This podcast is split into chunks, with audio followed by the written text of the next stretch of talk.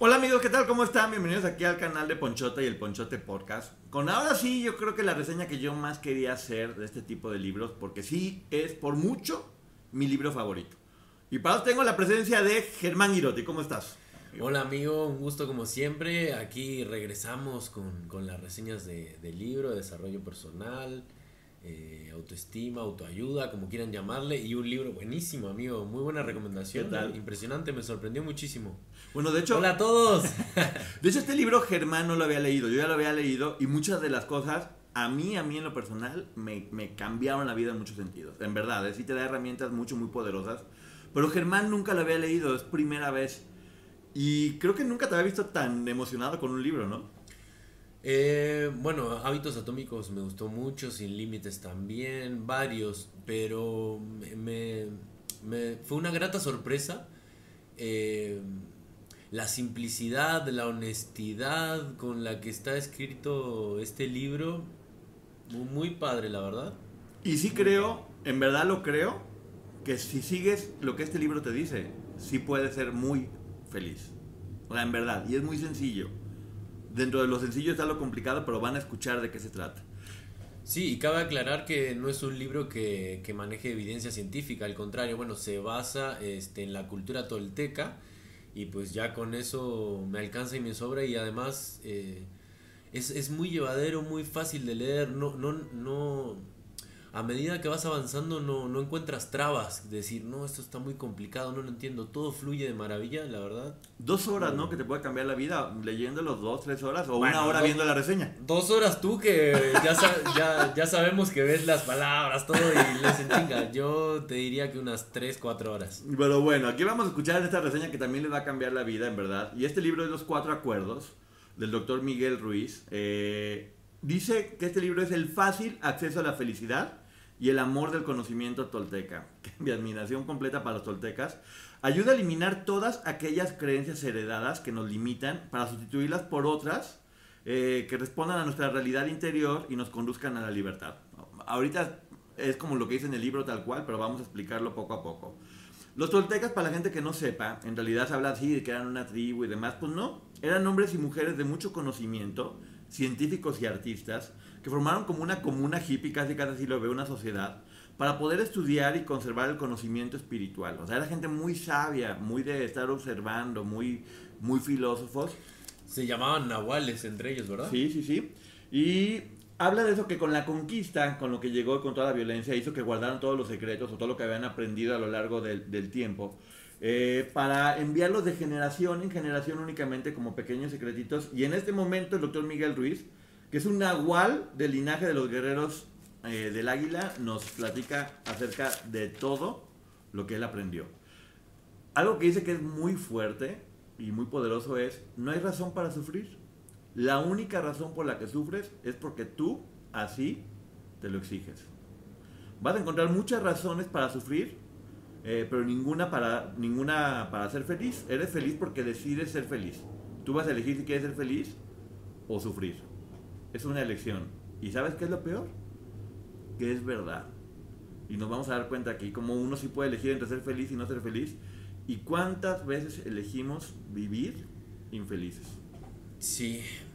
Bueno, a mí también lo que me llamó mucho la atención, eh, si bien viene de una familia con esta cultura, eh, él estudió medicina en Guadalajara, médico cirujano, y después de un acontecimiento, un accidente de carro, eh, cambió toda su perspectiva sobre la vida y se metió nuevamente de lleno en, en toda esta cultura tolteca. Digamos que pasó de la parte intelectual a la parte espiritual y bueno, nos muestra de una manera muy simple con, con estos cuatro acuerdos eh, poder vivir una de una manera simple, este, feliz, eh, generosa. Sí, al- algo que dice, en esto no quiero profundizar tanto para que no nos distraigamos de los cuatro acuerdos, pero algo que él dice, que con lo que yo estoy muy de acuerdo, es que finalmente todos somos parte de esta energía que se le puede llamar Dios o como quieran, universo, todos somos parte de eso. Y conforme vamos aprendiendo a limpiar muchas cosas, te vas haciendo como uno con esta luz y te conviertes en luz. Y en este tipo de personas que siempre generan cosas buenas y que están felices y, que ayudan a los demás y, que están realizados. Eh, él dice que él se vio a sí mismo en una ocasión eh, como eso, como parte de todo, y de repente comprendía muy bien a todas las personas, pero muy pocas personas lo comprendían a él, porque como que no todo el mundo entiende el, el hecho de ser felices, la felicidad está vista casi casi como un tabú. Platica que muchas de las personas cuando vieron que era tan iluminado y tan fuerte y con tanta luz pensaron que era Dios. Y él dice, sí, yo soy Dios, pero también ustedes son Dios, todos lo somos. Eh, y él se llama a sí mismo espejo humeante. ¿Por qué espejo? Porque finalmente él es las otras personas y humeante porque dice que es este humo el que impide que nos veamos tal cual somos, ¿no?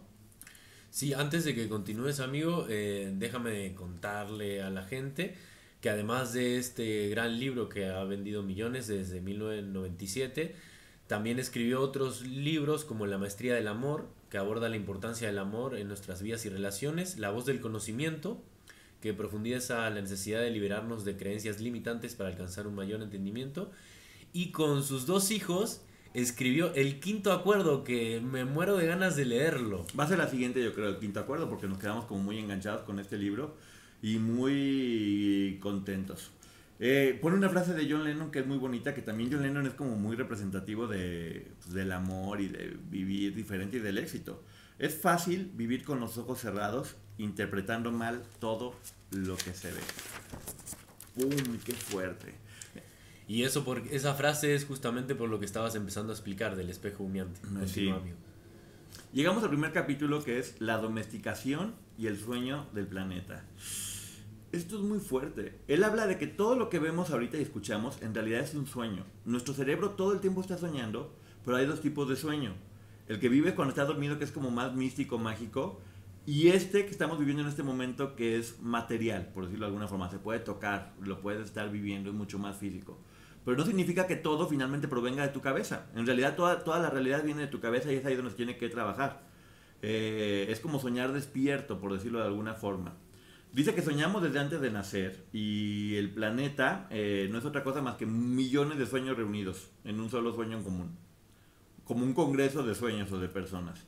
Yo sé que ahorita suena un poquito hippie o raro, pero no se preocupen que va a ser muy práctico. Y los consejos que nos va a dar son contundentes, ¿no? Sí, bueno, también eh, esto tiene que ver con, con, lo que estabas hablando antes del espejo humeante, que es como una leyenda de la cultura tolteca donde un dios benévolo creador este, podía reflejar la verdad eh, como si fuera un espejo, pero que nosotros, eh, por esta verdad directa, decidimos distorsionar la verdad que ya estaba dada y y por eso también le llama el humo que hay en medio de este espejo que distorsiona las cosas y no, nos deja ver la verdad tal cual es.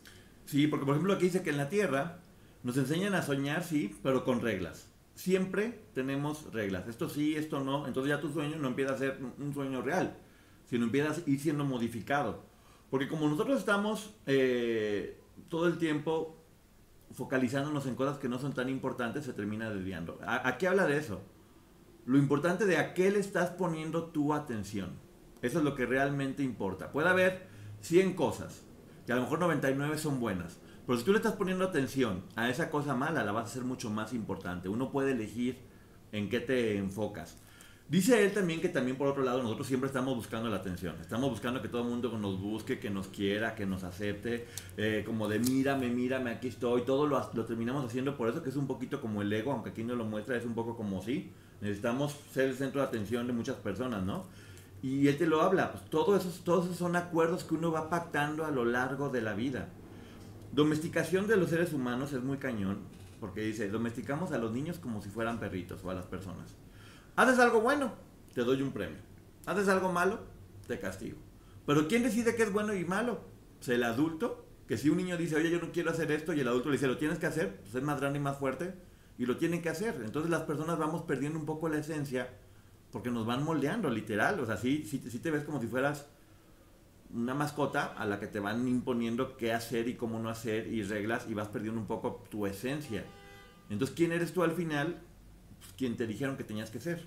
Exacto, nos vamos confundiendo entre el sueño del universo, del mundo, el sueño de las personas, todo se distorsiona en las creencias de otros que las aceptamos como nuestras y nos y vamos perdiendo esa esencia, nos van domesticando poco a poco. Y todo lo que tiene que ver con tu religión, tus creencias, tus valores, tú no los escogiste, te los impusieron. Vivimos para estar obteniendo recompensas porque es lo que aprendimos. Eh, ¿Qué hacemos para que la gente nos quiera, para que nos vaya bien, para tener dinero? somos todo el tiempo personas haciendo gracias o buscando qué hacer para que nos den los premios y eso genera muchísima frustración.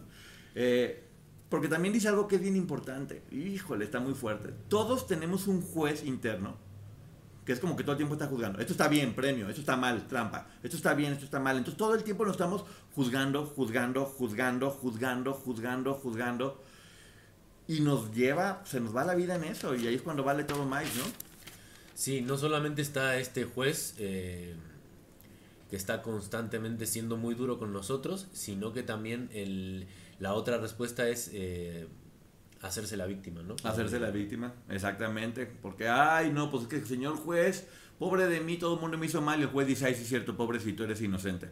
Ay, sí es cierto, eres inocente. Ay, sí es cierto, eres inocente. Entonces, terminas tú culpando a todos los demás de algo que es tu responsabilidad. Y sí, y aunque a los demás les hagamos creer que, que, lo que hicimos no nos molesta o no nos preocupa, cuando nos quedamos solitos, nuestro juez ahí está molestándonos todo el tiempo y criticando nuestro accionar. Y podemos ser nuestros peores enemigos. dice obviamente que necesitamos muchísima valentía para desafiar en lo que creemos y nuestras propias creencias. Y sí dice, no, no escogimos lo que nos impusieron, pero sí lo aceptamos. Y esa es nuestra responsabilidad. Él platica que el ser humano es el único animal que paga miles de veces por el mismo error. De ahí viene yo creo que la culpa y el arrepentimiento, que es lo que veíamos en otros libros. Todo el tiempo cometemos un error y nos la pasamos culpándonos por lo que hicimos y por lo que pueda pasar y vivimos atormentados pues, con los animalitos, que es un poco más la esencia de, de, estas almas o de la luz, pues sí, eh, cometen un error, aprenden y ya, punto. No están repitiéndoselo todo el tiempo y castigándose y castigándose por lo que hicieron. Eh, en realidad, el 95% de lo que vivimos son mentiras y sufrimos porque creemos en esas mentiras que se nos han impuesto. Esto es muy fuerte, pero lo dice tal cual. Esto es el infierno.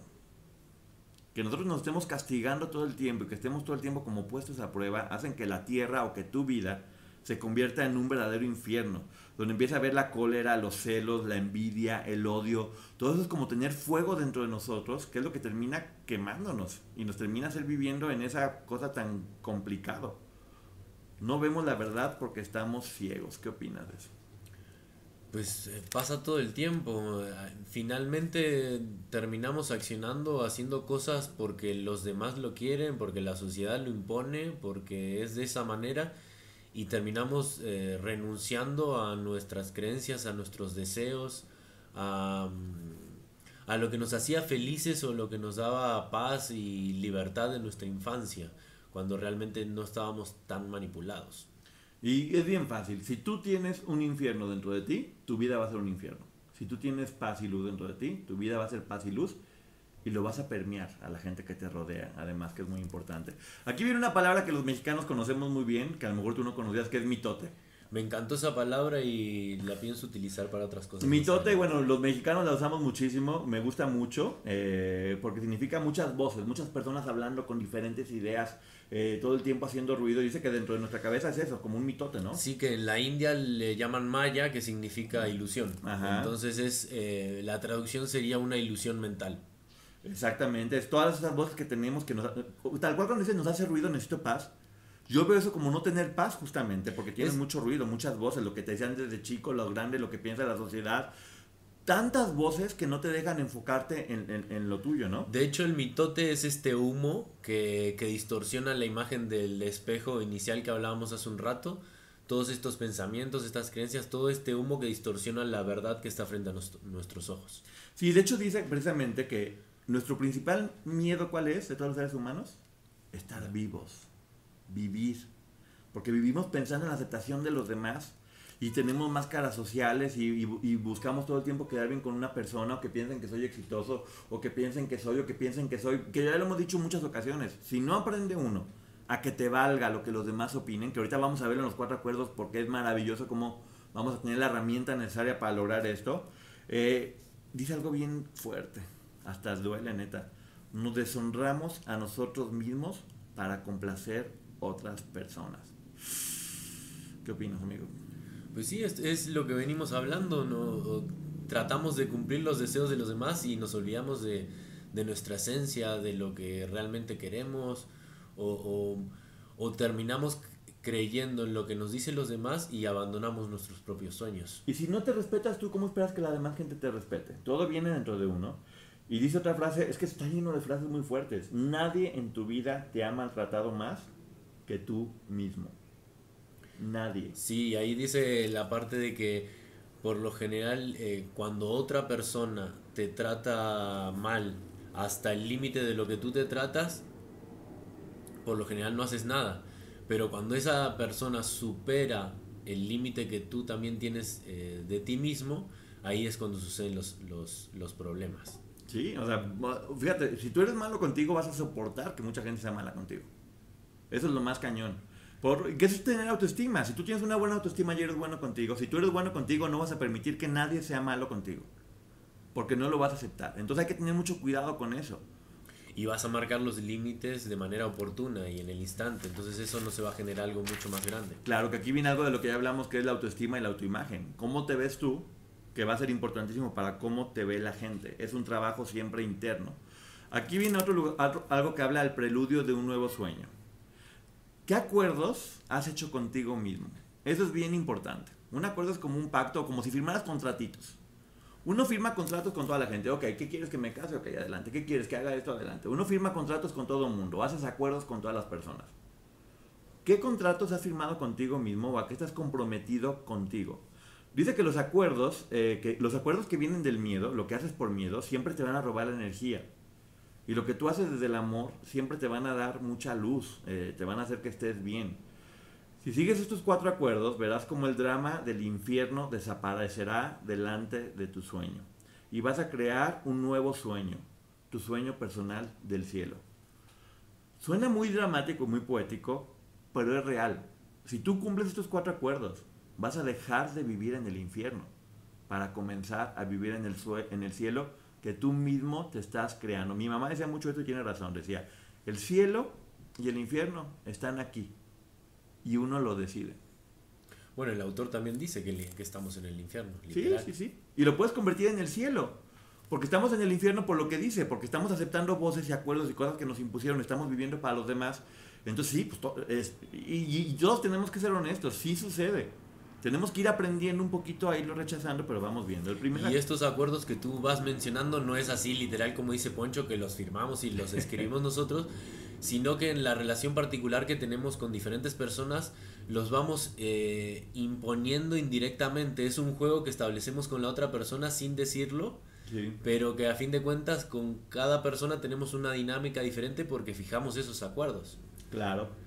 Y que esos acuerdos también, como dice aquí, si vienen desde el amor, todo está bien, si vienen desde el miedo, todo está mal. Por ejemplo, yo, yo, yo, lo veo un poquito como amar en libertad. Si una, si una pareja, por decirlo algo, sus acuerdos tienen que ver con el miedo a que, a que los abandonen, va a ser un infierno. Si sus acuerdos vienen del hecho de que se quieren y que se respetan tal cual son y que no se quieren cambiar, pues eso va a dar energía y va a ser una relación sana. Pero ahorita vamos a empezar con el primer acuerdo, que es el capítulo número 2. El más importante de todos, que aquí sí quede forma de descalabrarnos a todos. Sé impecable con tus palabras, el más importante y difícil de cumplir. Tus palabras constituyen el poder que tienes de crear, son un don que proviene directamente de Dios. Imagínate tal cual como si fuera un cuento, que Dios te dio el don de poder hablar. Y con lo que tú dices o expresas, porque ya también ahorita se puede hablar de textos o más cosas, puedes tener una magia que haga que todo sea más bonito. O puedes tener hechizos que pueden destruir todo, letales todo lo que decimos, que obviamente viene de quiénes somos, puede ser magia blanca o magia negra.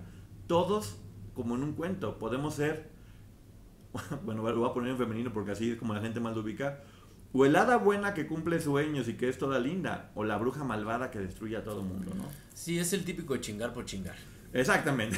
Este, no, en esta parte también eh, Miguel, ya mi amigo, ¿no? Sí, no, ya no soy amigo, mi hermanito, mi el sensei, el, Don Miguel, este, analiza mucho la palabra impecable, ¿no? Que dice que es, eh, significa en realidad fuera de pecado, o sea, sin mala leche, ¿no? Sin mala leche, en resumen. No son sonidos solamente, son una fuerza. Y tenemos que hacernos conscientes de la responsabilidad que tenemos. Aquí lo dice tal cual, puede crear un sueño o destruir todo lo que te rodea.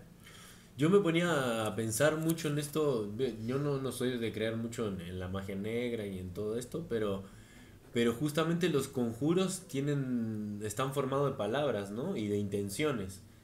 Entonces tiene toda la lógica que si el poder de las palabras, ¿no? O sea, si utilizamos determinadas palabras que generan una intención a nivel sentimiento en nosotros y lo transmiten a la otra persona, como dice Poncho, lo, podemos iluminar o lo podemos opacar y, pisotear con, nuestro mantra mala onda. Aquí dice, una sola palabra puede cambiar una vida o destruir millones y pone el ejemplo de Hitler.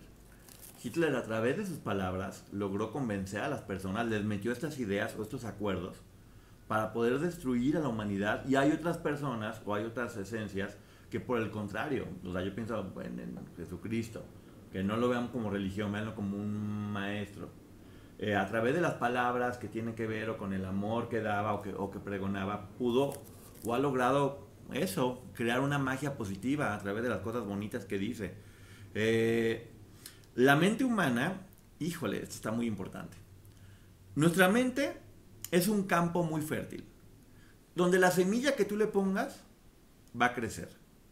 Y tú le puedes poner semillas positivas que te generen cosas buenas, que te ayuden a crecer o demás o semillas negativas que también van a crecer. ¿Te acuerdas, amigo, que yo siempre digo esta frase de que el, eh, de que el fracaso nunca lo considero porque es una semilla que si me la pongo crece muy rápido y que es la única forma de poderte levantar 500 veces. Si tú no consideras el fracaso como una opción, te vas a caer 500 y te vas a levantar 501 veces. Porque es una semilla que crece muy rápido y es muy fuerte. Igual el miedo, igual muchas semillas que uno se siembra. Entonces, si sabemos que nuestro cerebro es un campo fértil, hay que poner estas semillas de ánimo, si se puede, vale mucho, eh, ayudar a los demás, ser empático y hacerlas que crezcan, ¿no? Sí, por eso siempre hablamos, o por lo general en, el ambiente de la actuación y, del teatro, siempre hablamos de crítica constructiva. bueno, si la crítica constructiva fuera real, pues nosotros estaríamos... Eh, aportándole a la otra persona desde el cariño, desde el amor, no la estaríamos destruyendo. Por eso volvemos al poder de las palabras. O creamos o destruimos. Aquí lo dice, todo ser humano es un mago. Y con palabras puedes hechizar a alguien de forma positiva. Eh, de forma negativa, perdón, o liberarlo incluso. Y aquí me salgo, o sea, científicamente también está comprobado, o sea, con el, con el simple estudio de, la, de las plantas, de poner dos plantas eh, en la misma etapa y a una decirle palabras feas durante todo el tiempo y a otra decirle solo cosas bonitas, es evidencia pura que la planta a la cual le hablamos bien se va a desarrollar y va a ser mucho más linda y más alta que a la que le hablamos feo, que, que no va a terminar desarrollándose bien. Imagínense el poder de las palabras. Aquí te pone un ejemplo de un amigo muy mala leche que ni siquiera se merece que le pongan amigo. Dice, imagínate que un amigo llega y te dice, ah, oye, creo que tienes cáncer. Dice, si tú te la crees esas palabras, que también es bien importante eso, hay que saber de quién aceptar las palabras.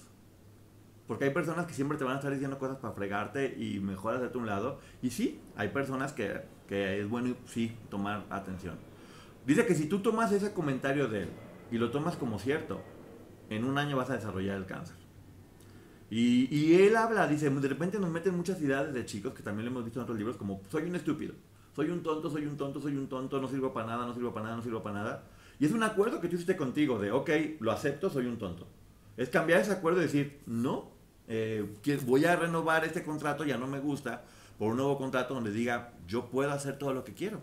Sí, otro ejemplo que da aquí es el de la chava, ¿no? De que dice, ay, hoy me siento linda, me siento guapa, me voy a arreglar, me voy a vestir, me voy a poner bonita, me voy a maquillar bien eh, te vas a ver con, una amiga y lo primero que te dice esta amiga es que, ¿qué te pasó? ¿Por qué estás así? Te ves horrible, ay, qué exagerada.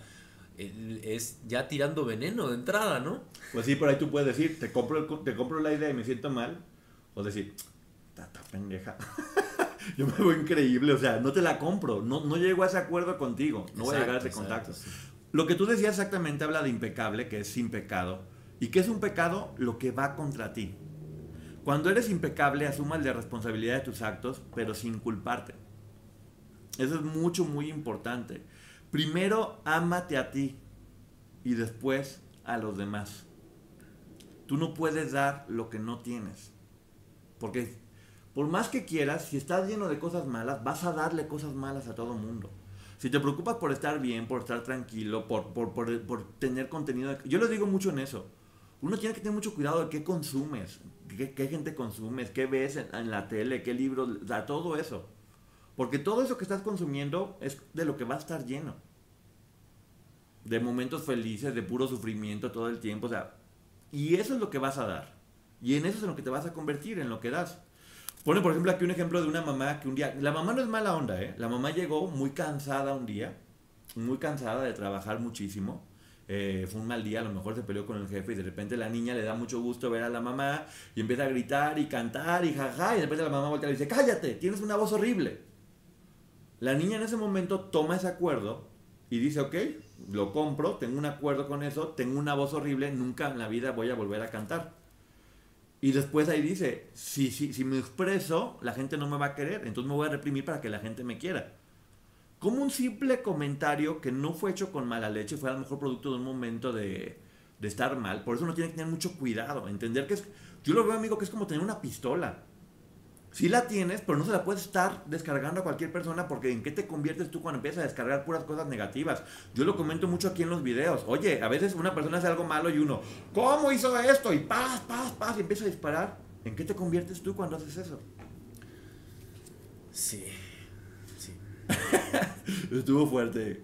Dice, la gente que nos, que nos manda magia negra, o la gente que nos tira mala onda, en realidad no sabe lo que hace. Por eso debemos perdonarlos. No todo el mundo tiene esta conciencia. Bueno, entonces... yo, yo, considero que hay, hay, muchos que sí saben lo que hacen. Y volviendo a este ejemplo de la, de la niña, pues las inseguridades que, les, que, que le generó ya de, de, adolescente y de adulta. En el mismo ejemplo, este, el autor decía que, que más adelante, imagínate la, esta niña conviviendo con sus amigos, van a un karaoke y, y alguien que la escuchó cantar le dicen, ay, tú cantas, cantas bonito, tienes linda voz, cántate algo. Y ella, eh, creyendo en, en, ese acuerdo ¿Sí? que, que, su ¿Que madre le, le, impuso, pues nunca más pudo, pudo volver a cantar, ni siquiera desarrollar su talento. Sí, mucha gente a lo mejor nos... Es más, de hecho, a lo mejor nosotros antes de leer el libro no nos habíamos dado cuenta en verdad de la fuerza de tus palabras y cómo sí puedes destruirle la vida a alguien.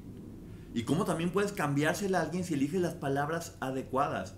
Cuando hay una diferencia entre dos personas, si no usan las palabras adecuadas, esa relación se puede ir a la goma y terminarse odiando. Y si por el contrario, se dan cuenta de lo importante de usar las palabras adecuadas para poder construir y vienen desde el amor, la relación se puede salvar y no solamente salvar, sino inclusive mejorar.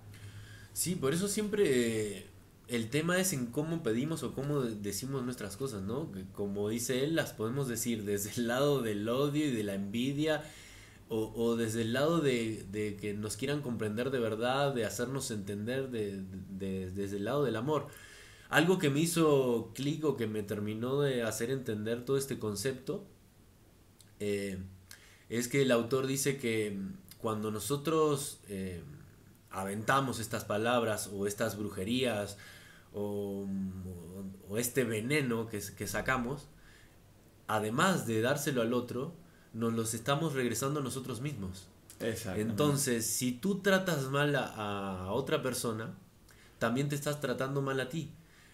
Porque volvemos al inicio del libro donde él eh, nos comenta que somos todos uno y somos parte de todo, ¿no? Y que en esta creación eh, todos estamos unidos. Sin hablar un poco es como el karma, lo que tú avientes te va a regresar. Entonces cuida mucho con lo que avientes. Como digo yo, en esta vida uno prepara un platillo que te vas a tener que comer. Entonces cuida mucho qué platillo estás preparando, qué ingredientes le pones. Porque si no, la vas a pasar muy mal o la vas a pasar muy bien, disfrutando de lo que preparaste con tanto amor, con tanto gusto, con ingredientes que escogiste, o comerte la vomitada que estuviste escupiendo toda la vida o que estuviste preparando con cosas negativas y igual, se lo tiene uno que comer. Sí, además, no sé, un, golpe, un accidente que te abres, este, bueno, eso cicatriza, ¿no? Y se regenera.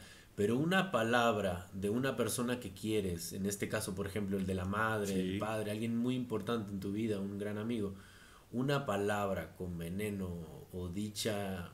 Hasta en un momento enojado, simplemente. Es una herida que queda abierta de por vida. Sí, exactamente. De por vida. Y aquí viene algo que es bien importante. Y mira que en este medio en el que uno se mueve, los chismes. Los chismes que hay, este, la mala leche, el decir esto, y fíjense lo que dice. Eh, los chismes son la principal forma de comunicación para sentir que alguien se siente tan mal como nosotros mismos. Que es lo que yo he dicho con la gente que tira hate. Mi vida es tan mierda que me voy a dedicar a hablar mierda de todos los demás. Porque aquí lo dice, a la miseria le gusta estar acompañada. Por eso siempre he dicho, hay que ver lo que decimos, porque eso habla de quién es uno, no de las otras personas. Y sí, todos los chismes, la gente intrigosa, la gente mala leche, la gente que se dedica a estar señalando, a generar disputas, a generar pleitos, en realidad son muy infelices. Y quieren hacer que todas las personas que son felices, a llevarlas a su nivel de mugre. Compartir miseria y cómo a través de chismes, de difamaciones, de cosas negativas, de mala leche. Por ejemplo, ponen aquí un ejemplo de que alguien va a entrar a la universidad y de repente alguien le dice, no, es que ese profesor es un pervertido, es de lo peor, es un mentiroso pues la persona ya va a estar este, como con una idea negativa y ni siquiera conoció a la otra persona. Y aquí les pone algo que se me hizo muy bueno, que dice, son como piratas eh, informáticos. Se encargan de meter basura o virus en la comunicación para que se distorsione y termine fregando finalmente la computadora, ¿no? sí, es que mm, hablamos de que, de que las palabras eh, crean, ¿no? Y bueno, justamente crean nuestra realidad. Entonces, si nosotros constantemente estamos con esos, con esas, ese tipo de palabras, ese tipo de pensamientos negativos, venenosos, creamos una realidad alrededor nuestra muy mala, muy tóxica, que, en vez de eh, encontrarnos felices o disfrutar el proceso y el camino, generamos que nos sucedan cosas cada vez más malas, que eh, se nos acerquen personas malas, eh, estemos en relaciones tóxicas, agresivas. Así es, y, aquí es algo bien fuerte. ¿Cuántas veces has, explicado chismes sobre la gente que amas para que apoyen tu punto de vista? De no, ¿sabes qué? Pues me, peleé con, una amiga, con mi pareja, con mi mamá. Entonces te dedicas a echar mierda de la otra persona para que la gente esté de tu lado. Eso hay que tener mucho cuidado también con eso, porque, porque puede llegar a pasar por el ego, por buscar aceptación, por buscar tener la razón, termina destruyendo a personas que no debería destruir. De hecho, aquí dice, convierte tu cerebro en un campo inmune de hechizos malos. Yo como traduje esto, que es algo que me, que me pasa mucho, mucha gente te puede tirar hate. Y solamente te va a lastimar si tú lo aceptas, si tú decides que eso que dicen es verdad. Si tú por el contrario no firmas ningún acuerdo con la gente que te está insultando, no hay forma de que te lastime. Por eso que la gente lo toma como soberbia cuando dice, pues que me vale, me vale madre lo que digas para acabar pronto. Que eres un, pues qué bueno, piensa lo que quieras, no tiene que ver conmigo, es tu mente o es la mierda que traes tú o es la popó que, que tienes dentro. No lo acepto. O sea, no, no voy a aceptar tus insultos porque no, no te los compro, no firmo ese acuerdo, ¿no? Sí, exactamente. Este, rechazar eso y quitarle la, restarle la, la importancia que en realidad no la tiene porque si nos, si nos dedicamos a, estar en este humo del chisme, nos está llevando hacia un lado equivocado y nos estamos alejando del, verdadero camino, del auténtico que tenemos. Sí, imagínate, por ejemplo, que, a ver, tú, tú tienes una... Estás casado y de repente conoces a una amiga eh, en, el trabajo con quien te llevas muy bien y en verdad es una amistad únicamente pura y clara, pero empiezan a decir, no, ¿sabes qué? Seguramente andan y se llevan muy bien y se quieren y le va a poner el, cuerno. Terminan dejándose de hablar y pudieron haber terminado con una relación que era bonita, con una amistad que pudiera ser apoyo, por hacer caso a los rumores de las personas o el que dirá, ¿no? Exacto, es aceptar en, en tu mente, en tu vida, que lo que dijo el otro realmente, realmente es cierto. Es como cuando también lo hablábamos con otros libros, cuando nosotros, por ejemplo, tenemos con el autoestima y todo eso, tenemos una idea preconcebida de nosotros por alguien que nos dijo en algún momento, o una persona referente. Y entonces cuando no alguien en un momento de discusión o de mala leche, este nos vuelve a repetir esta frase que nosotros tenemos en nuestra mente, pues la terminamos creyendo porque ya la habíamos pensado, ya la habíamos eh, incorporado, pero realmente si nosotros no le damos importancia o creemos realmente en nuestros sentimientos, en nuestro pensamiento, no tiene por qué impactar en, en nosotros, no, no tenemos que cambiar nuestra, nuestro comportamiento por lo que dicen los demás. O lo que, por ejemplo, decíamos ya antes, esto no es otra cosa más que el que dirán. No, no, no, ¿qué, ¿qué van a decir? Entonces deja de hacer cosas, deja de vivir, deja de ser tú. Y, y, hasta es humillante, porque luego te das cuenta que si, no, que si no aprendes a decir hago lo que quiera, cuando quiera, obviamente sin pasar reglas, terminas convirtiéndote en un súbdito de la gente, porque la gente va a poderte manejar como quiera, porque si vas a hacer lo que la gente te diga, no puedes, no puedes merecerte una felicidad por la cual no luchas y no trabajas. Entonces tienes que trabajar por ti, porque si le das tu felicidad a las otras personas para que ellos decidan qué es lo que te hace bien o qué te hace mal, seguramente no te la mereces, ¿no? Sí, no, y también estableciendo e-, esos límites y siguiendo tus ideales, vas a terminar demostrando con el ejemplo que estaban totalmente equivocados. Claro, segundo acuerdo. Ay, el más fuerte. No te tomes nada personalmente. Si una persona que no te conoce llega y te dice eres un estúpido. ¿Y qué te pasa, güey? ¿Qué, qué? Pues yo voy a decir. ¿Qué me pues, dices? Sí. yo ¿Qué a- me dices? Sí, yo te voy a decir, sí, sí soy. Pues no te lo puedes Sí tomar soy. personal porque no, no tiene que ver contigo. A lo mejor le recordaste a un exnovio, a alguien que le cae mal, a lo mejor en ese momento le dolía la panza. Entonces no puedes pensar, es conmigo. Porque e- esto, tomarse las cosas personal, viene mucho del ego. Sí, además no es que se, digo, si lo dice, tenemos que entender que no es absoluto, que no es un, porque lo diga esa persona no es una verdad. Y tal vez la manera correcta de decirla eh, es, a ver, en- e, con lo que acabas de hacer o con lo que acabas de decir, la verdad que, que te comportas como una persona pendeja, que eso no significa Que realmente lo seas en todos los aspectos de tu vida. Tal vez en esta situación, sí, tu- tuviste soberbia o fue mal de mal gusto lo que dijiste y en esta ocasión la verdad que tu comentario fue muy tonto. Sí. Pero eso no significa que tú seas un tonto y que toda tu vida y todo lo que hagas eh, se- se- esté mal. Por ejemplo, aquí dice algo bien importante. Nada, absolutamente nada de que los demás hacen o dicen es por ti. Es por los acuerdos que ellos firmaron. Tú estás mal. Y que le impuso la sociedad también. Claro. Entonces, de repente, eso sucede mucho. Cuando tú eres como mucho más libre o no tienes tantos, este, es- ese tipo de acuerdos, pues la gente te va a decir, estás mal, eres esto, eres lo otro. Pero no tiene que ver contigo, tiene que ver, lo que yo digo mucho es, tus miedos no son los míos. Ah, Yo me acuerdo una vez, que no voy a decir que me decían, no, es que a ti tenemos que amarrarte, porque si no, te vuelves loco. Y yo en ese momento cuando me dijeron esa frase dije, estoy en el lugar equivocado, no puedo estar en una jaula donde, me, dicen que me quieren amarrar. Yo quiero volar, yo quiero hacer muchas cosas. A mí no me limites, no permito que me metas en esa jaula. Y sí, después te me pude haber enojado en el momento, pero después entendí, bueno, es que me están hablando de sus miedos, que no son los míos. Entonces no me voy a comprar sus miedos. Y empecé a hacer mis proyectos donde yo quería hacer más loqueras y era muy feliz yo haciéndolos. Sin necesidad de cargar con los miedos de las otras personas que me lo impedían en ese momento. Porque de alguna forma sí, había comprado esos acuerdos y decía, pues no, a lo mejor sí está, está, está mal o no, pues no.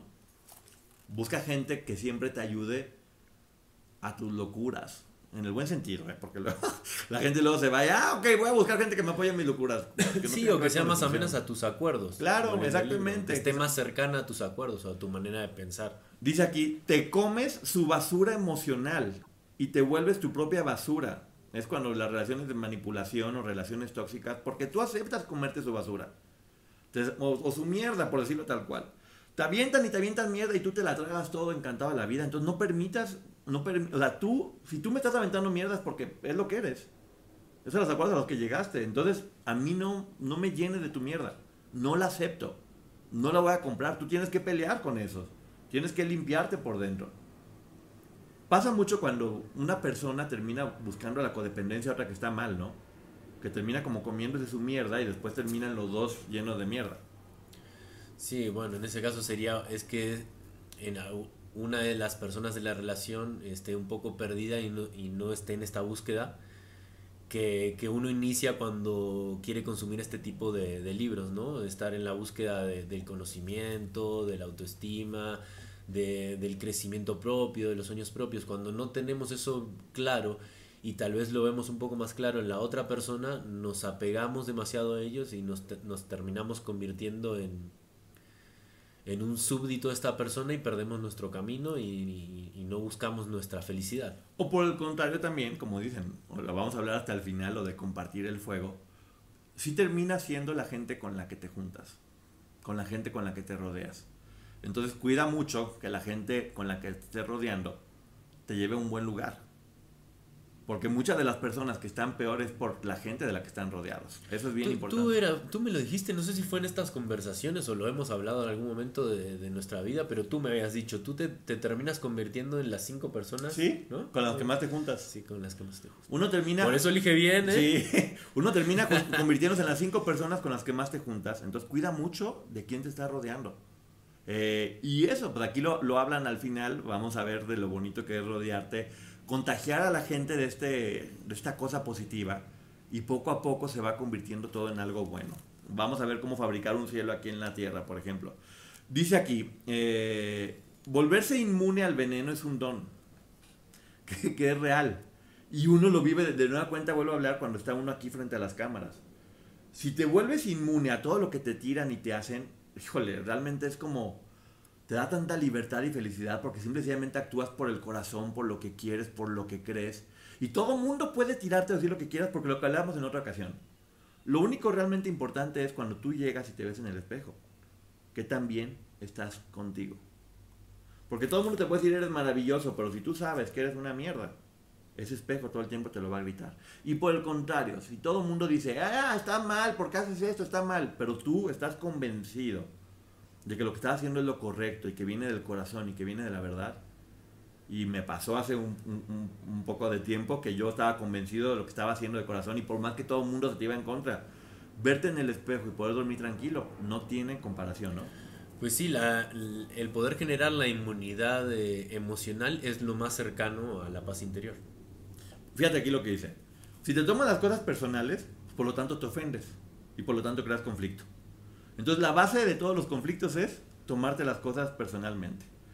Y ya lo que estábamos hablando, ni los insultos, una frase que también digo yo siempre es, los insultos y los halagos son dos venenos que solo te matan si te los tomas. Hay que aprender que todo lo que te digan, pues en realidad tiene que ver con las personas y no contigo. Tú tienes que, desarrollar tu personalidad, entendiendo que pues, lo demás son percepciones que hay que tomar en cuenta, pero es un trabajo interno, ¿no? Sí, aquí estamos hablando específicamente de desarrollar de manera correcta nuestra autoestima. ¿no? En resumen, no necesito que nadie me acepte. Sí, al comprender que las opiniones de ajenas son un reflejo de la realidad de los demás, podemos preservar nuestra autoestima y cultivar un sentido más sólido de nuestro propio valor. Y así te sientes bien y por lo tanto sintiéndote bien, todo lo que te rodea está bien. O sea, puede, puede pasar que tú estás en un momento donde te sientes mal contigo mismo y llega alguien y te dice tonto y te derrumbas.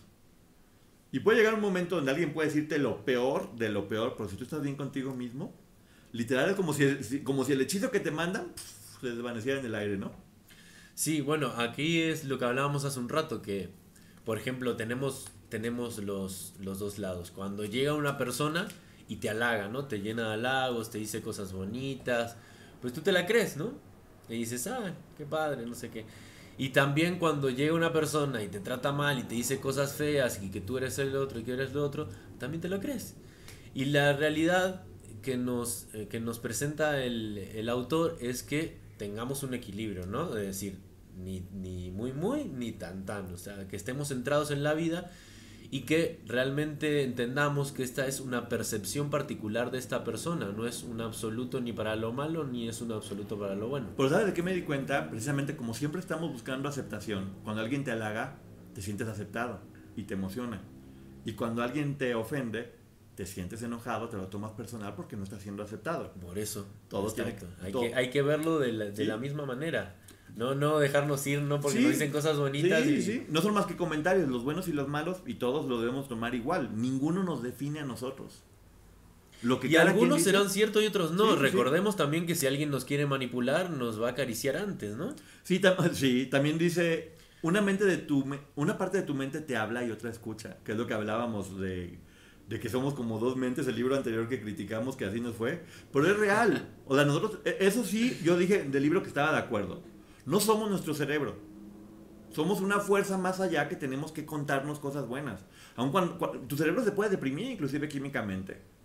Y decirte, estás mal, estás deprimido, pero tú, tu fuerza, tu verdadera energía es la que tiene que decir, ánimo, levántate tú eres más que esto, tú... Sí, bueno, y relacionando el libro anterior a este, cuando él nos hablaba de que, no, de que éramos dos personas, relacionándolo con este libro sería que esta persona es la que, la que creamos todos porque no queríamos aceptar la verdad, o sea, este humo mental que tenemos. Sí, fíjate, los seres humanos somos adictos al sufrimiento y nos apoyamos a hacerlo. Si alguien no te trata con amor ni respeto, que se aleje de ti es un regalo. ¡Wow! ¡Wow! ¡Qué buena frase! Cuando alguien no te trata con amor ni con respeto, que se aleje de ti es un regalo. Si tomas este acuerdo como un hábito, descubrirás que nada puede llevarte al infierno. Una vez que aprendes a no tomarte nada personal, no dependes de nadie. Por lo tanto, nada te puede turbar. Por lo tanto, vas a vivir en paz. Si mantienes este hábito, eh, viajarás con el corazón abierto y dirás te amo sin miedo porque ya no te importa lo que los demás digan o piensen o hagan, simplemente vas a vivir en, amor, haciendo lo positivo, porque tú puedes decirle a una persona, híjole, es que si le digo te quiero, capaz que se enoja o, me va a decir que no, me va a tratar mal, pero si tú simplemente no te, no tienes miedo a lo que te hagan para acabar pronto, vas a poder estar dando todo el tiempo, porque no tienes miedo a qué vas a recibir a cambio. ¿Qué te parece? Pues sí, básicamente es desapegarnos o no darle importancia a lo, que, a lo que los demás piensen o opinen de nosotros, sino que realmente darle importancia a lo que nosotros creamos de nosotros y que esté basado en nuestras propias creencias, no sean creencias adquiridas eh, por imposición o por imitación. Yo lo veo como tener corazón de niño, lo platicamos hace rato. Un niño solamente quiere y crea y está lleno de luz y poco a poco se va oscureciendo por los miedos que tiene la sociedad, por los prejuicios, por se va domesticando y pierde esta esencia que es completamente luminosa. Entonces un poquito los niños de repente pueden llegar y te dan un abrazo nomás porque sí, porque no están pensando en qué va a pensar y si que nada, solamente lo hacen y dan amor y se ríen y se sorprenden por todo. Entonces un poco recuperar este corazón de niño y aquí llegamos al tercer acuerdo, que Dios, qué importante, no haga suposiciones.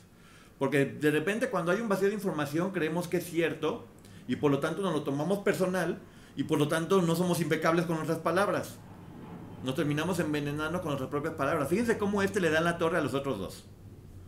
Creo algo que no me consta, por lo tanto me lo tomo personal, por lo tanto no soy impecable con mis palabras. Las suposiciones crean sufrimiento. Si tienes alguna duda, pregunta siempre. Sí, malinterpretar todo. Y e, es el típico, se inventó una historia en su mente, ¿no? O sea, por no preguntarle a la otra persona o por no aclararlo, o sea, eh, pensamos que actuó de determinada manera por esto y nos vamos inventando una historia en nuestra mente que tal vez puede estar muy alejada de la realidad. ¿Cuántas relaciones se han roto por no hablar, por suponer? Exactamente. Eh, las suposiciones crean mucho sufrimiento exactamente, porque todos los seres humanos tenemos una necesidad de saber. Siempre cuando nos dicen algo o no nos dicen algo, suponemos. ¿Por qué nos dijo esto? ¿Será que en realidad está pensando esto? Y cuando no dicen algo, ¿por qué no me habló? ¿Por qué no me dijo? ¿Será que ella me odia? ¿Será que, será que, será que, será que? Pues pregunta, oye, ¿qué traes? Tal cual, de repente. Un día a lo mejor te puede doler la panza y estás callado todo el tiempo. Entonces la otra persona dice, me odia, eh, se, porta mal, se quiere ir, le caigo mal, y después se empieza a portar mal porque, ah, pues si me caes mal tú, pues yo también me cae mal. y, en lugar de decir, ¿qué traes? ¿Qué te pasa? Sí, bueno, justamente este punto se ve muy claro en las relaciones de pareja, eh, y también lo hablábamos. Por ejemplo, ¿no? Quitémosle que es el hombre o la mujer, puede ser cualquiera de los dos o lo que sea. Pero, por ejemplo, uno dice, bueno, llevo tanta cantidad de tiempo con mi pareja, ¿no? Ya me tiene que conocer. Eh, ella ya sabe que si yo levanto la ceja así es porque tengo ganas de esto, o porque estoy fastidiado por esto, o porque tal cosa. Él sabe que si llego de trabajar, me baño y no sé qué, eh, estoy esperando determinada cosa. Y todo lo damos por hecho cuando tal vez no es así. Entonces terminamos peleando por algo que, que lo podríamos haber simplificado con simplemente preguntar. Claro. Y la otra persona no tiene por qué saber leer mentes. O sea, por más que sean una pareja, por más que se quieran, por más que, que realmente la relación esté bien, la otra persona no tiene por qué adivinar tu pensamiento o lo que quieres. Si realmente lo quieres, pues exprésaselo. Y tú si estás del otro lado y estás en la duda, pues pregunta. O sea, no hay ningún tipo de pregunta. Ahora ya, si preguntas, si lo quieres hablar y tu pareja te dice, ay, es que tienes que adivinarlo sin que yo te lo diga, ya entramos en otro... Pero aquí también lo dice, amigo. Dice, te dice que pregunta. Cuando tú preguntes, vas a usar ese don que es la voz y las palabras. Sé impecable con tus palabras.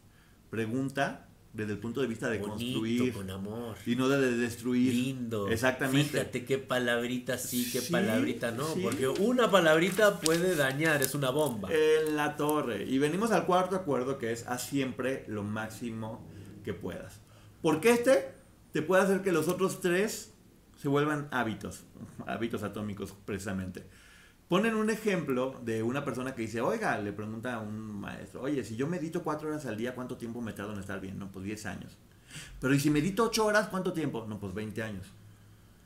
Pero ¿por qué, ¿por qué 20 años? Supone que debe ser la mitad, no, porque en realidad te vas a sobrecargar y no vas a hacer lo necesario. ¿A qué viene con esto? Vamos a sembrar, vamos a comernos lo que sembremos.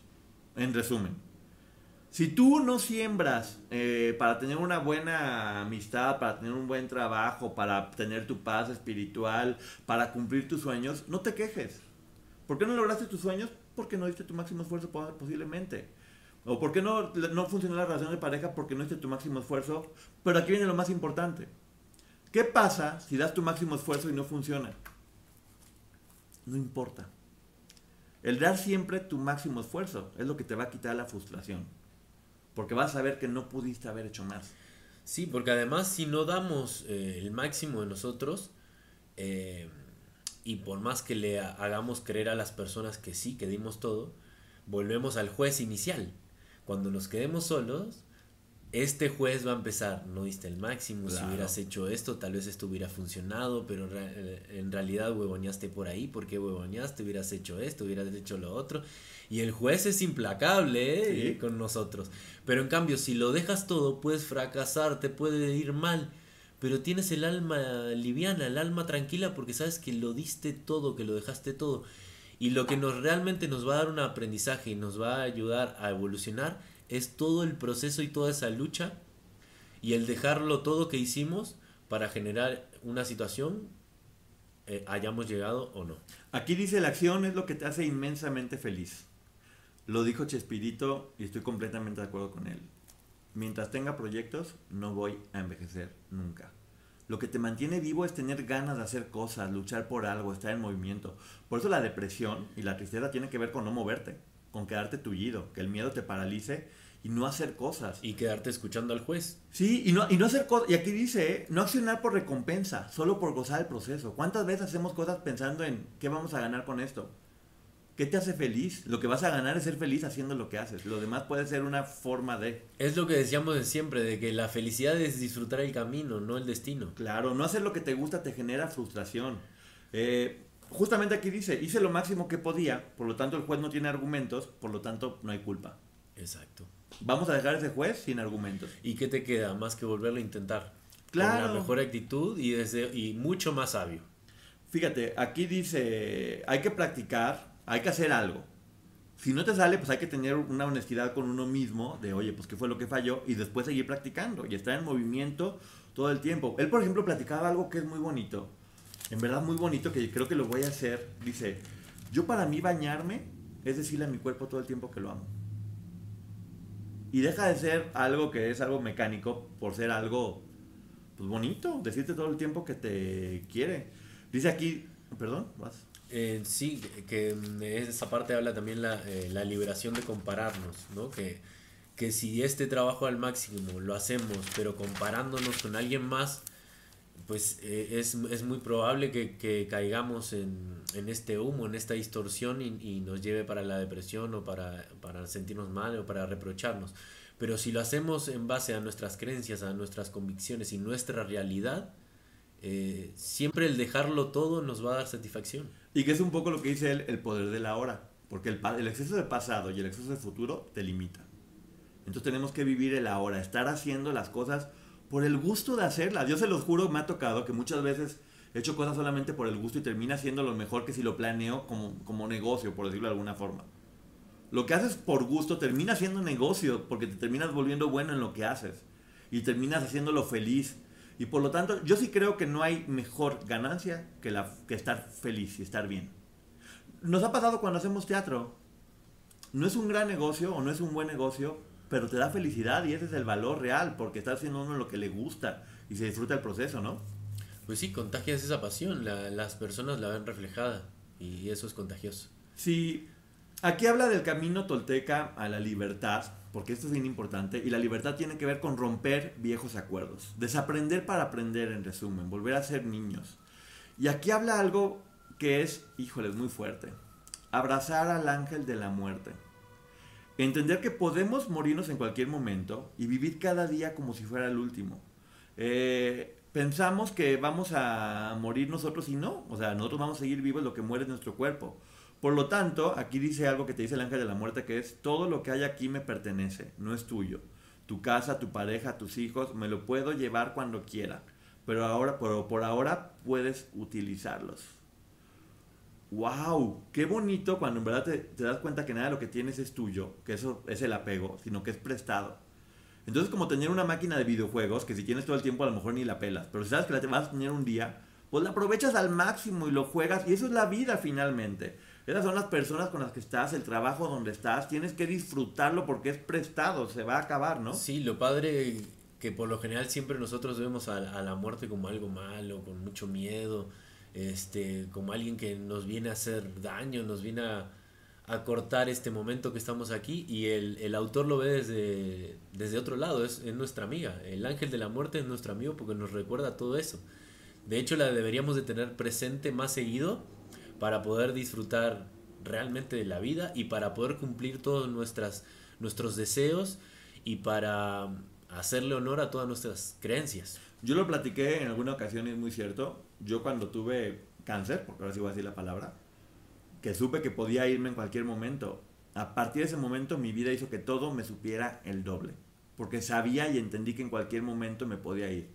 Y no necesitamos que nos pase eso para entender que en cualquier momento nos podemos ir y cada día disfrutarlo al máximo. Hoy por hoy lo único que quiero es viajar, divertirme, pasarla bien, hacer lo que me gusta y las cosas salen bien de alguna forma, aunque es un poco, sí, podría decir, de acuerdo a los acuerdos tradicionales, es una forma irresponsable de vivir.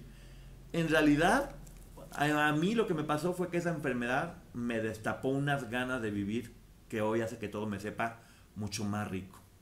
Y bueno, fíjate, eh, el, mismo, el mismo escritor lo vivió con el accidente automovilístico que tuvo y de pasar de una vida científica, a pesar de que su familia por, por muchos años este, traía toda la cultura eh, tolteca, él estaba llevando una vida académica y muy científica, pero después de esta cercanía con, su amiga la muerte, este, terminó dándole un giro de 180 grados a su vida, eh, sumergiéndose en, la historia familiar, en su cultura y viviendo de una manera ligera, amable, este, feliz, generosa, ya quiero leer el libro que escribió con sus es que fíjate, venimos de vacaciones, es prestado, exactamente. No vamos a vivir, no venimos aquí a la tierra a quedarnos a vivir.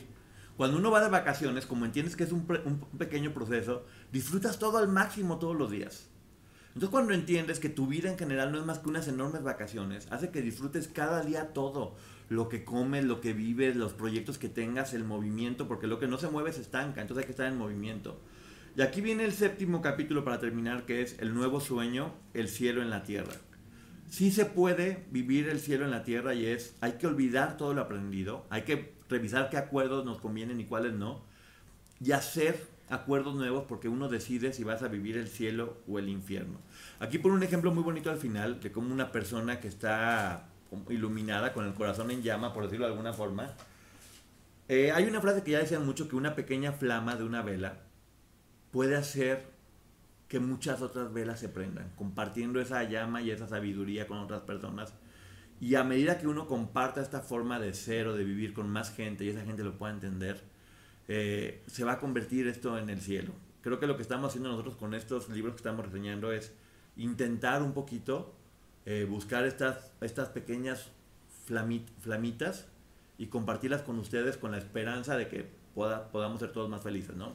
Sí, bueno, justamente es eh, lo que hablábamos antes de empezar a grabar, eh, de, de, transformar este sueño colectivo que el autor nos habla en un inicio, que este sueño colectivo hizo que se distorsionaran nuestras creencias, nuestros sueños y se mezclaran con el de los, los sueños de los demás. Y entrara en juego también este, el chisme y esto hiciera que nos, nos alejáramos de nuestro camino.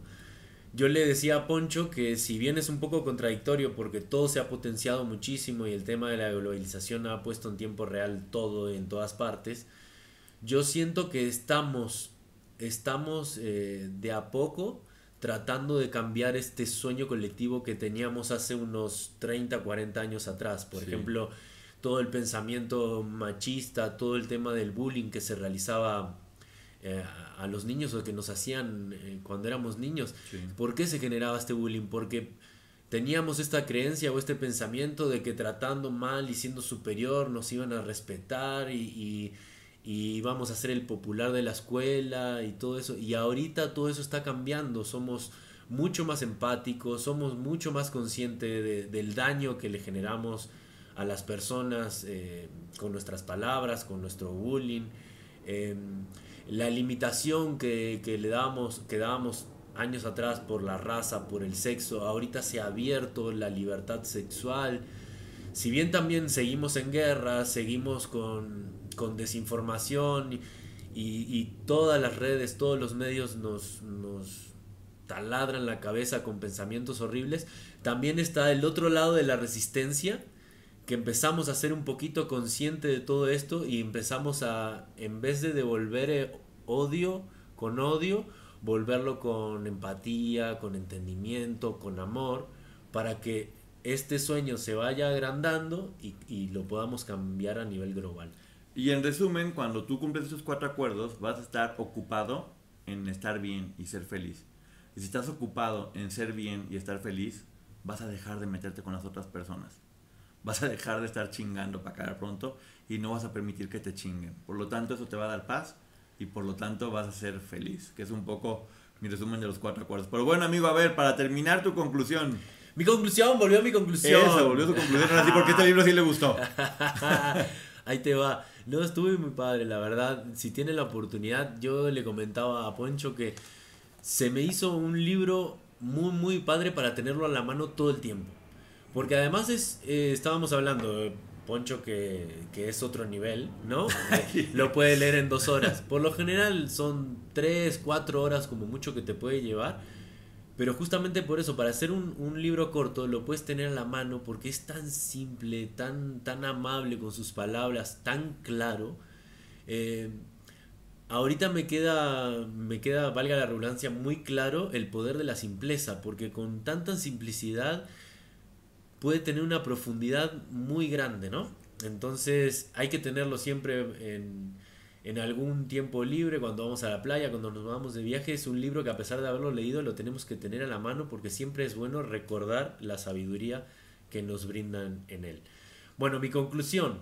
En los cuatro acuerdos, eh, don Miguel Ruiz nos lleva en un viaje asombroso para liberarnos de las cosas que nos atan y descubrir nuestro verdadero poder. Este libro no es solo consejos, es como un mapa para vivir mejor. Ruiz nos dice que no debemos dejarnos llevar por lo que la gente piensa de nosotros y que podemos cambiar nuestra propia vida si somos honestos con nosotros mismos. Nos invita a dejar de pensar que sabemos lo que otros piensan y a no juzgarnos tanto. El libro también nos dice que siempre eh, demos lo mejor de nosotros sin importar lo que pase nos anima a crear nuestro propio camino y a dejarnos influenciar, a no dejarnos influenciar demasiado por lo que la sociedad espera de nosotros. Al final nos muestra cómo podemos construir una vida basada eh, en lo que realmente queremos, no en lo que los otros quieren para nosotros. Es como una guía que nos dice, hey, tú puedes ser el héroe de tu propia historia. En los cuatro acuerdos eh, no es solo para que no solamente para la gente que les gusta la filosofía, sino para todos los que quieren vivir una vida más feliz y auténtica. Es como una linterna que nos guía en la oscuridad y nos dice que cada uno de nosotros tiene el poder de cambiar y de ser libres. Así es, amigo. Muchas gracias por tu conclusión final. Y yo sí lo voy a decir. Lo había leído hace muchos años, no me acuerdo exactamente cuántos, pero lo acabo de volver a leer. Y sin duda es mi libro favorito. Porque este libro, si lo, si lo recibes con el corazón y lo llevas a la práctica, sí te puede cambiar la vida. Es muy fácil, no es tan complicado y sí te puede ayudar a ser feliz y convertir tu vida no en un infierno, sino en el cielo. Los cuatro acuerdos. Y al final tiene dos oraciones para los que, los que todavía tal vez les gusta más orar que meditar. Tiene dos oraciones muy bonitas que les va a gustar mucho al final del libro. Una belleza. Muchas gracias por este libro. En verdad, 100% garantizado. Y ya vamos a ver el, quinto acuerdo. Porque ya, quiero verlo. Gracias por la recomendación, amigo. Me encantó. Muy buen libro. Recomendable para todo el mundo. Y compartan este video a todas las personas que quieran y ayudarlos. Hay que compartir esta llama con todas las personas. Eh, de nada sirve que tú tengas... Yo siempre he pensado que si tú tienes algo bonito y no lo das, es como tener un regalo que nunca llega a las manos adecuadas. Vamos a regalar todo lo bonito que tengamos dentro. Y cambiemos el sueño. Cambiemos el sueño, Cambiemos el sueño del mundo y convertámoslo en un sueño mejor, más empático, con más amor. Así es. Muchas gracias. Nos vemos en la próxima. Bye. Bye.